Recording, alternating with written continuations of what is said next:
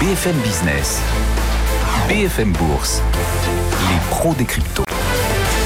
L'avenir est bien le seul endroit où on en est tous certains de passer le restant de nos jours. On vous en parle donc tous les jours à travers la blockchain, une fraction de l'avenir, la blockchain et les cryptos. À l'honneur chaque vendredi sur BFM Business, les pros des cryptos avec au téléphone avec nous Vincent Bois. Bonjour Vincent. Bonjour, bonjour, merci. Technique pour euh, IG, on est ravi de vous retrouver. Vincent, Alexandre Stachchenko vient aussi de nous rejoindre. Bonjour Alexandre. Bonjour. Cofondateur de Blockchain Partner euh, et euh, directeur blockchain crypto pour KPMG France. Owen aussi à nos côtés. Owen Simonin, salut Owen. Bonjour. Bienvenue à la tête de Just Mining et sa chaîne YouTube aussi, Asher. Vous pourrez bien sûr retrouver les principales saillies des pros des cryptos sur notre nouveau fil Twitter dédié aux crypto-monnaies, le fil BFM Crypto.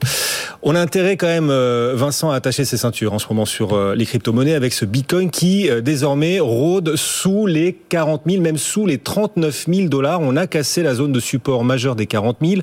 Quel niveau faut-il désormais, d'après vous, surveiller pour anticiper la tendance et savoir si ce toboggan va durer? Alors oui, en effet, on vient de, casser le seuil des 40 000 dollars, voire les 39 500 qui avaient servi d'impulsion euh, il y a quelques mois pour atteindre les 69 000 dollars. Et puis euh, ici, justement, on se maintient sous ce niveau. Et donc, euh, bien entendu, on pense tous à la direction des 30 000 dollars, 29 000 dollars, qui serait le, prochain support majeur finalement sur le Bitcoin. Il y a un support intermédiaire qui pourrait être atteint à court terme, surtout si les marchés euh, traditionnels continuent leur, baisse. Le Bitcoin et les crypto-monnaies pourraient être entraînés. Euh, et donc les 37 200 points, 37 200 dollars plutôt, euh, semblent être un support intermédiaire avant, au cas de cassure, d'aller chercher justement ces 29 000, 30 000 dollars. Ouais, étape intermédiaire en quelque sorte. Quel facteur pourrait être en ce moment responsable de cette baisse du Bitcoin? On voit les marchés actions aussi beaucoup souffrir. Le Nasdaq, pour vous, quels sont les principaux facteurs explicatifs du repli? Alors, en effet, on en avait parlé d'ailleurs il y a la dernière fois sur votre plateau, cette corrélation aux actifs euh, risqués, aux actifs spéculatifs, aux, valeurs de croissance. Euh, et donc, on voit justement les indices américains, notamment, qui sont bien euh, impactés par l'éventuel resserrement monétaire de la Banque centrale de la Réserve fédérale. Et donc, c'est pour moi le principal facteur. On parlait justement de ce test majeur que l'on va voir en 2022, de voir si le Bitcoin peut être utilisé comme une valeur refuge ou comme une décorrélation des actifs risqués. Et ici, on voit justement un nouvel échec de ce test puisque les marchés américains ou en tout cas les marchés spéculatifs baissent et le Bitcoin euh, baisse également et donc suit cette tendance. Donc c'est pour moi le principal facteur. Euh, on va suivre également en 2022, donc peut-être à la suite de ces secousses, bien entendu, pour moi ce sera l'année de la régulation et donc qui pourrait être un risque. on a également la Russie à court terme. On a vu cette, cette, cette perspective d'interdire le trading de, de crypto-monnaies, également de, de minage. Hein. Il faut voir que la Russie est tout de même de 11% du mining ou du minage euh, au niveau mondial, donc euh, euh, c'est un point important. L'annonce n'a pas eu d'effet, et puis finalement cela peut être également un facteur de, d'accélération de, cette baisse qui est, comme je le disais tout à l'heure, plutôt amené par la baisse des marchés traditionnels. Alors à l'heure où l'on se parle, en ce vendredi après-midi, 16h40, le Bitcoin est à 38 700 dollars. L'Ether lui est passé sous les 3000, hein, 2828 dollars en ce moment pour euh, l'Ether. Est-ce que vous observez, euh, Sébastien, dans cet univers encore plus large des crypto-monnaies, une corrélation euh, entre les différentes cryptos? Est-ce que, par exemple, les malheurs du Bitcoin ou de l'Ether font le bonheur d'autres cryptos ou au contraire, tout le monde recule en même temps? Vincent. Pardon. Oui, alors Sébastien, c'est pas Oui, c'est pour ça. Vincent, excusez-moi. Alors, aucun problème. donc, en effet, on a on a cette cette baisse également sur la plupart des crypto-monnaies. Donc c'est ce qu'on observe. Hein. Euh, c'est vrai qu'il y a des fois une alt saison. Donc euh, euh, en fait, lorsque le Bitcoin va baisser ou en tout cas est sans réelle tendance, d'autres crypto-monnaies plus petites en profitent de façon importante. Donc ici, c'est judicieux d'aller se placer sur des crypto-monnaies plus moins importantes. En revanche, lorsqu'il y a une chute très importante du Bitcoin, de l'ETH ou en tout cas des principales crypto-monnaies, les autres crypto-monnaies descendent également. Donc lorsqu'il y a une secousse aussi importante, il vaut mieux s'écarter euh, des crypto-monnaies, attendre que cette chute euh, brutale s'arrête, que le Bitcoin euh, rebondisse légèrement ou en tout cas évolue sans réelle tendance pour justement se placer sur les altcoins et sur les autres crypto-monnaies qui, eux, profitent d'un manque de volatilité sur le Bitcoin pour progresser de façon importante. Mais actuellement, elles sont sous pression. Et pour la suite, quels événements seraient susceptibles pour vous? Parce que c'est vrai qu'on est dans une phase où beaucoup d'auditeurs, téléspectateurs, d'investisseurs en crypto-monnaie se demandent jusqu'où la baisse pourrait aller. Quels sont les prochains événements susceptibles d'impacter les cours d'après vous?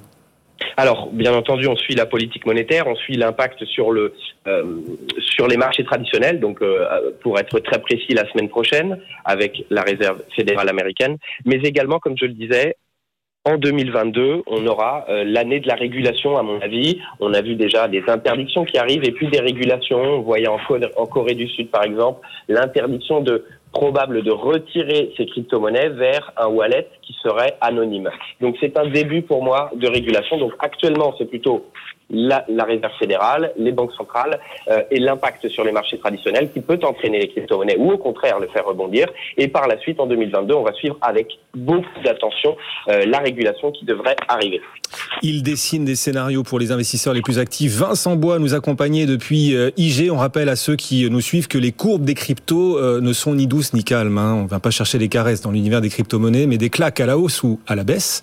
Ne placer en crypto donc, et on le répète à chaque fois, que l'argent que vous êtes prêt à à perdre l'argent dont vous n'aurez jamais besoin. Le mot de la semaine dans cet univers crypto, blockchain au sens large, le mot de la semaine, il vous a pas échappé si vous nous suivez sur BFM, c'est M&A. Les M&A, ce sont les fusions-acquisitions. Deux grandes acquisitions annoncées cette semaine. On démarre avec, euh, tiens, euh, OpenSea, euh, Alexandre, OpenSea qui rachète Dharma Labs, une entreprise permettant les achats de crypto-monnaies directement par carte bancaire. Qu'est-ce que ce rachat va changer? Quelles seront ses conséquences?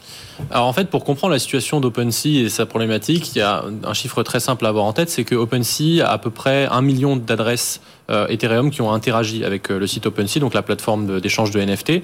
Euh, quand on regarde en face Coinbase, ils n'ont même pas encore lancé leur plateforme de NFT, qu'ils ont déjà plus de personnes en liste d'attente euh, qu'il y a d'utilisateurs sur OpenSea.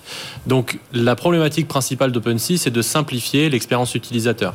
Euh, on l'a vu d'ailleurs sur la plupart des entreprises crypto. En réalité, l'expérience utilisateur est une des variables principales qui va conduire un business à la hausse parce que plus on onboard des gens, bah, évidemment, plus le business euh, grandit et plus la liquidité est bonne et plus la liquidité est bonne, bah, plus on est compétitif, etc., etc. Donc ce rachat-là, il fait parfaitement sens. OpenSea aujourd'hui n'est accessible qu'aux utilisateurs qui ont déjà un portefeuille personnel donc de, de, de crypto crypto-monnaies euh, en ligne, notamment les euh, Metamask et autres, et autres portefeuilles. Le rachat de Dharma permet d'élargir cette base d'utilisateurs, j'allais dire, en attendant que Coinbase lance sa plateforme d'échange de, de, NFT et que d'autres concurrents se lancent sur le marché. OpenSea a une position de leader qui s'est construite en à peine un an sur un marché qui a fait un énorme boom. Euh, et donc, ce serait bête de la perdre juste parce qu'il n'y a pas cette expérience utilisateur. Mais ce qu'il faut constater sur le marché du MNS, c'est que, alors peut-être qu'Owen en parlera, mais il ne faut, il faut pas avoir en tête que le marché du M&A dans les cryptos, c'est vraiment quelque chose qui serait unilatéral, c'est-à-dire des acteurs traditionnels qui rachèteraient des acteurs crypto. Pas du tout. En réalité, le marché du M&A euh, inter-crypto, c'est-à-dire euh, un Coinbase qui va racheter un SKU, un, un, Binance qui rachète un CoinMarketCap, etc. Le marché du M&A crypto est déjà très dynamique. Et en réalité, c'est ce qu'on commence à voir, c'est qu'on a même des acteurs crypto qui rachètent des banques. Hein. c'est ce qui s'est passé cette semaine avec BitMEX. Il y a une autre acquisition qu'on a beaucoup commentée euh, cette semaine dans l'univers pour le coup plus traditionnel. Microsoft rachète Activision Blizzard, le géant des, des jeux vidéo. On en a beaucoup parlé. Microsoft va donc devenir le troisième éditeur mondial de jeux vidéo derrière Tencent et Sony. Euh, Owen, est-ce que du côté des cryptos aussi, ce rachat aura des conséquences? Alors on ne peut pas le savoir. C'est-à-dire qu'aujourd'hui, on n'a pas les informations et on n'a pas suffisamment de visibilité, mais on peut spéculer là-dessus. Dans le monde de la crypto-monnaie, on spécule beaucoup. Microsoft avait déjà mis euh, l'accent sur le, gaming, euh, notamment par l'acquisition il, y a quelques années de Mojang. Je ne sais pas si ça se dit Mojang ou Mojang. En tout cas, c'était du coup le studio qui produit Minecraft, l'un des jeux les, plus joués au monde. Aujourd'hui, ils achètent non seulement Blizzard Activision, mais ils achètent un univers. C'est-à-dire que, et c'est là qu'on peut faire le parallèle avec les crypto-monnaies, et donc le métavers. On a cette fameuse tendance du métavers, le changement de nom de Facebook, Meta. On a également Disney qui annonce lancer son métavers et qui annonce travailler dessus. Et quand on voit euh, Google, euh, euh, quand on voit pardon dans les acquisitions, on se rend compte que Meta c'est une très très grosse base d'utilisateurs, c'est énormément d'utilisateurs, donc une très grosse communauté. De quoi faire vivre un métavers. Quand on dézoome sur Disney, c'est un univers, l'univers Disney, le, de ses personnages. Donc on peut avoir une vraie immersion, un vrai univers parallèle et donc la définition parfaite du métavers.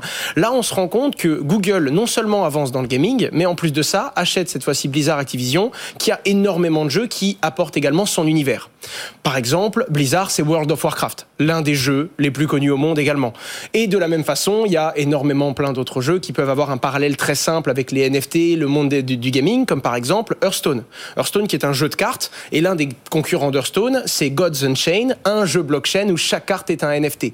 Donc on peut spéculer sur le développement du géant. Un truc est sûr, beaucoup voient l'avenir du gaming dans le métavers et dans ce que l'on va pouvoir créer dans la réalité virtuelle. Et donc, naturellement, Microsoft se rapprochant de ce monde et disant qu'il y a une très grosse appétence pour le gaming aujourd'hui, ce serait pas très surprenant de voir qu'ils veulent se positionner et qu'ils feront peut-être un jour l'annonce d'un jeu connecté à la blockchain grâce au NFT ou alors pourquoi pas d'un métavers. Des révolutions dans tous les sens. Il y a un point sur lequel quand même votre univers, celui de la blockchain, des NFT, des cryptos ne révolutionne rien, c'est le nerf, c'est le fait que le nerf de la guerre dans votre univers comme dans l'univers traditionnel, c'est l'argent. Le nerf de la guerre, ça reste l'argent. Pour avancer d'ailleurs, l'écosystème doit attirer l'argent. D'où vient l'argent des cryptos? On a vu un fonds d'investissement par exemple annoncer une levée de 4 milliards et demi de dollars pour investir dès l'amorce des projets crypto. C'est le fonds Adressine Horowitz. Qu'est-ce que ça nous dit? Quel rôle, tiens, puisqu'on en parle, les fonds d'investissement jouent-ils pour cet univers crypto?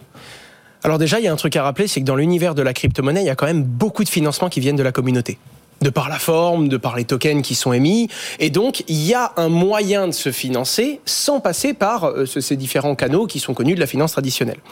Ensuite, il y a différents types de fonds il y a des fonds. Et là, en l'occurrence, quand on entend du coup ce, fameux message, le but est de rentrer dans des projets très très early. Euh, faut pas oublier aussi l'intérêt des fonds. L'intérêt des fonds, c'est de gagner de l'argent sur ces placements. En l'occurrence, le monde des crypto-monnaies et l'achat de crypto-monnaies avant même la création de celle-ci, et pour le coup, je sais bien de quoi je parle, c'est quelque chose de très rentable, excessivement rentable, parce qu'on est dans un domaine d'hyper-croissance où les multiples peuvent être totalement fous.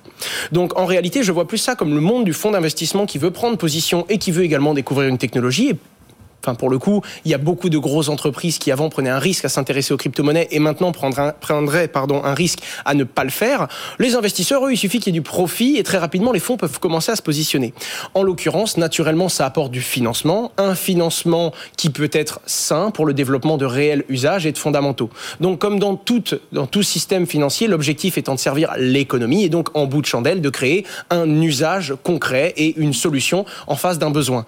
Encore une fois, sur du plus court terme, et tout comme les spéculateurs sur les crypto-monnaies, on vient chercher un profit presque instantané des fois dans les crypto-monnaies, même si en bout de chandelle, le but étant quand même de construire quelque chose et pas simplement capter cette valeur, mais bel et bien la créer. Et justement, comment ça marche? Comment ces fonds d'investissement vont se rémunérer par euh, leurs investissements en crypto Alexandre? Bah, Owen a déjà euh, plus ou moins répondu à la question, c'est-à-dire qu'il y a, euh, on est sur un marché en hypercroissance. Euh, si on prend les, le marché des stablecoins, il y a deux ans ça n'existait pas, aujourd'hui c'est 150 milliards de dollars. Le marché des NFT, il y a deux ans ça n'existait pas, aujourd'hui c'est 30 à 40 milliards de dollars. Donc c'est une hypercroissance qui fait que la plupart des fonds vont se rémunérer avec des, avec des exits, hein, des sorties, tout à fait traditionnellement ce qui se passe dans, les, dans, les, dans, dans l'entrepreneuriat traditionnel. On investit puis on sort, sort d'une entreprise lorsqu'on est plus pertinent ou lorsqu'on a fait son multi et qu'on veut s'en aller.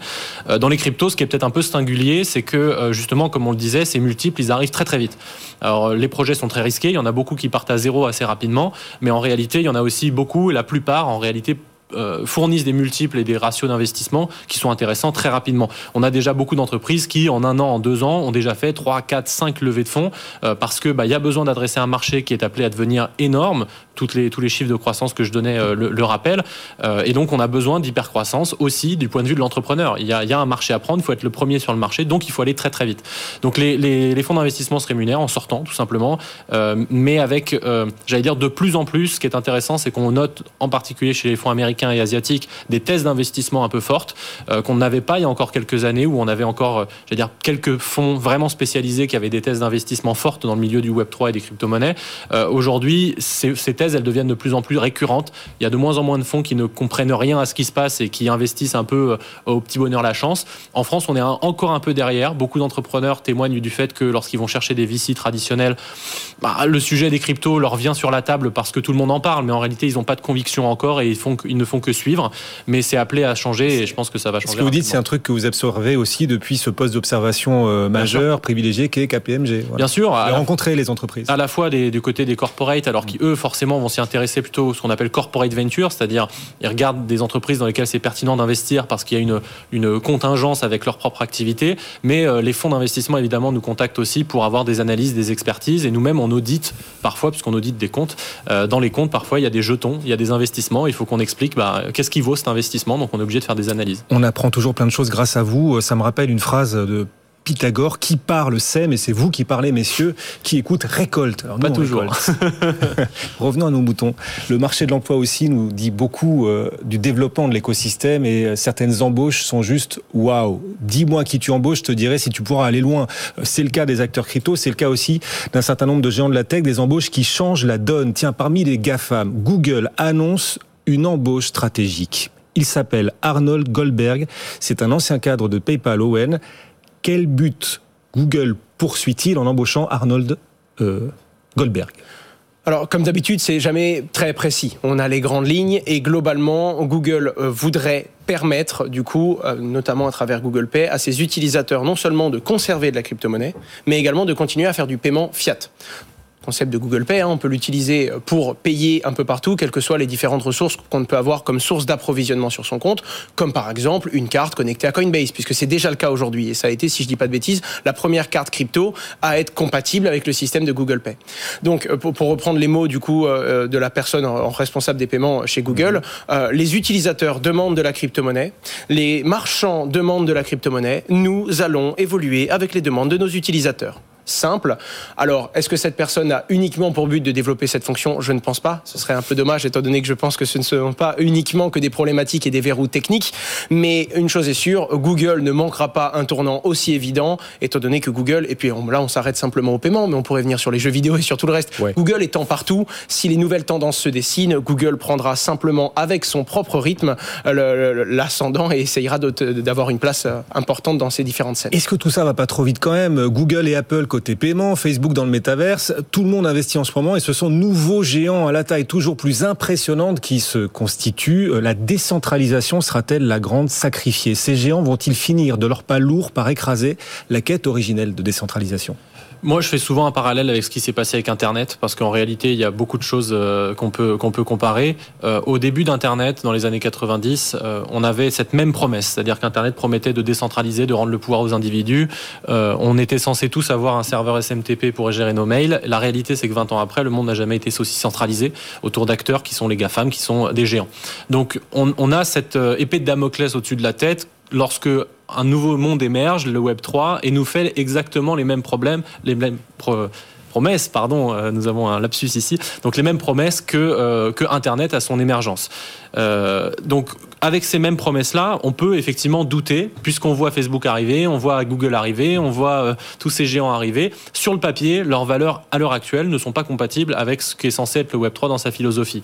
Donc la pente qu'on peut prendre par défaut, on l'a dit tout à l'heure, quand euh, OpenSea rachète Dharma Labs, quand Coinbase a des utilisateurs, la plupart de ces utilisateurs n'ont pas encore de portefeuille personnel, euh, gèrent leurs propres, leurs propres finances, avec une responsabilité individuelle, etc. Non, ils passent par un intermédiaire. Donc il y a une réintermédiation, on prend un peu cette tendance là Maintenant, le vocabulaire utilisé par ces acteurs-là, euh, il y a une probabilité euh, soit que eh bien, en fait ce soit un vocabulaire qui soit usurpé et qu'on s'aperçoive quelques, dans quelques années qu'en réalité c'est pour faire des mondes toujours plus fermés et toujours plus captifs. Mais il y a une probabilité aussi, soyons, soyons naïfs un peu, euh, qui, euh, qui est que comme ce monde des NFT, des crypto-monnaies, du Web3 est plus ouvert mais aussi plus efficace, plus efficient, plus profitable, eh bien en fait ça force un changement d'ADN de ces acteurs-là mmh. qui vont être obligés de se positionner dans ce nouveau monde.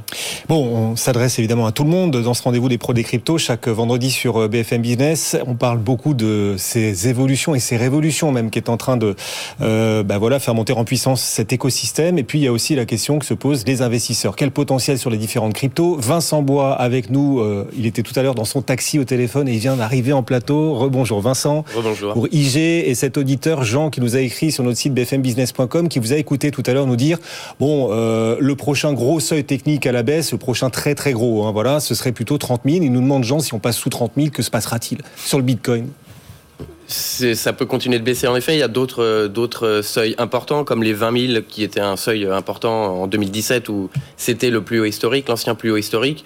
Au niveau technique, il y a également des niveaux importants, mais c'est vrai que si déjà on arrive sur les 30 000 dollars, il faut voir que certaines sociétés, on parlait de MicroStratégie par exemple, qui a ce seuil à surveiller puisque c'est son prix d'achat à peu près pour ces 5 milliards de, de, de valeur. Donc il y a quand même des acteurs assez importants qui vont essayer de ne pas faire en sorte, enfin en tout cas faire en sorte que le marché ne, ne tombe pas plus que ça. Même le Salvador, qui est actuellement un peu en dessous de ce qu'il finalement a acheté, va continuer probablement de, de continuer sa stratégie puisqu'il croit au Bitcoin. MicroStratégie également y croit. Donc voilà, pour le moment, on n'est pas aux 30 000, on est loin d'y être. Il y a des seuils intermédiaires. Si on arrive là, c'est possible qu'il y ait justement un rebond. Euh, en surveillant les marchés traditionnels, puisque également la correction sur les marchés traditionnels peut être terminée, euh, et donc euh, mhm. reprendre un peu sur la hausse sur les marchés traditionnels, mais également sur le, Bitcoin. Donc euh, il y a des risques, on ne connaît pas l'avenir, bien entendu. Il y a des seuils beaucoup plus bas, mais 30 000 est un niveau quand même important pour certains. Ok, et vous nous disiez sur la corrélation entre Bitcoin et tout le reste de l'univers crypto, vous observez dans la phase de baisse qu'on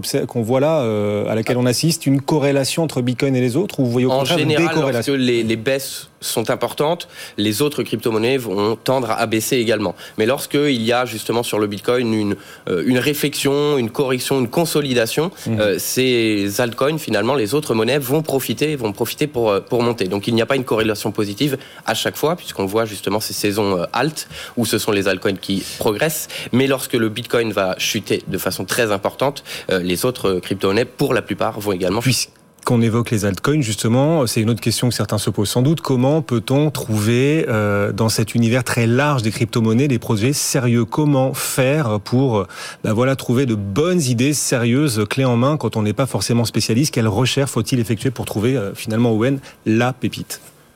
Je pense que déjà la première chose c'est de comprendre que l'argent rapide existe parce qu'on peut gagner rapidement en trouvant des bonnes crypto-monnaies, mais uniquement parce qu'on peut perdre rapidement aussi. Ça, déjà, c'est quelque chose qu'il faut mettre dans la tête de tout le monde, surtout les débutants. Et même si l'argent rapide, lui, existe, euh, l'argent facile, toujours pas. En tout cas, on n'a pas trouvé. Et puis, si quelqu'un trouve, qui me contacte, parce que je suis très intéressé par savoir. Mais voilà, ça, déjà, c'est une chose qu'il faut avoir en tête. La deuxième chose, c'est que, comme c'est un tout nouveau, un tout nouvel écosystème, il y a une émulsion de nouveaux projets. Et donc, c'est beaucoup de promesses. La chose qui est la plus complexe à faire, c'est donc de revenir sur la fiabilité, parce que c'est comme une promesse n'a de valeur que le sérieux qu'on peut porter à la personne qui l'émet. Si on n'a pas confiance en cette personne, une personne qui dit oui, je vous vends mon token et je vous jure un jour, ça va servir à faire ça. On est sur une promesse. Est-ce que cette personne a la capacité, grâce à l'argent, de développer? Ça, c'est ça qui est très compliqué. Et donc, je pense qu'on ne peut pas répondre à un débutant, puisque je n'aurai pas de réponse parfaite sur comment trouver un bon projet.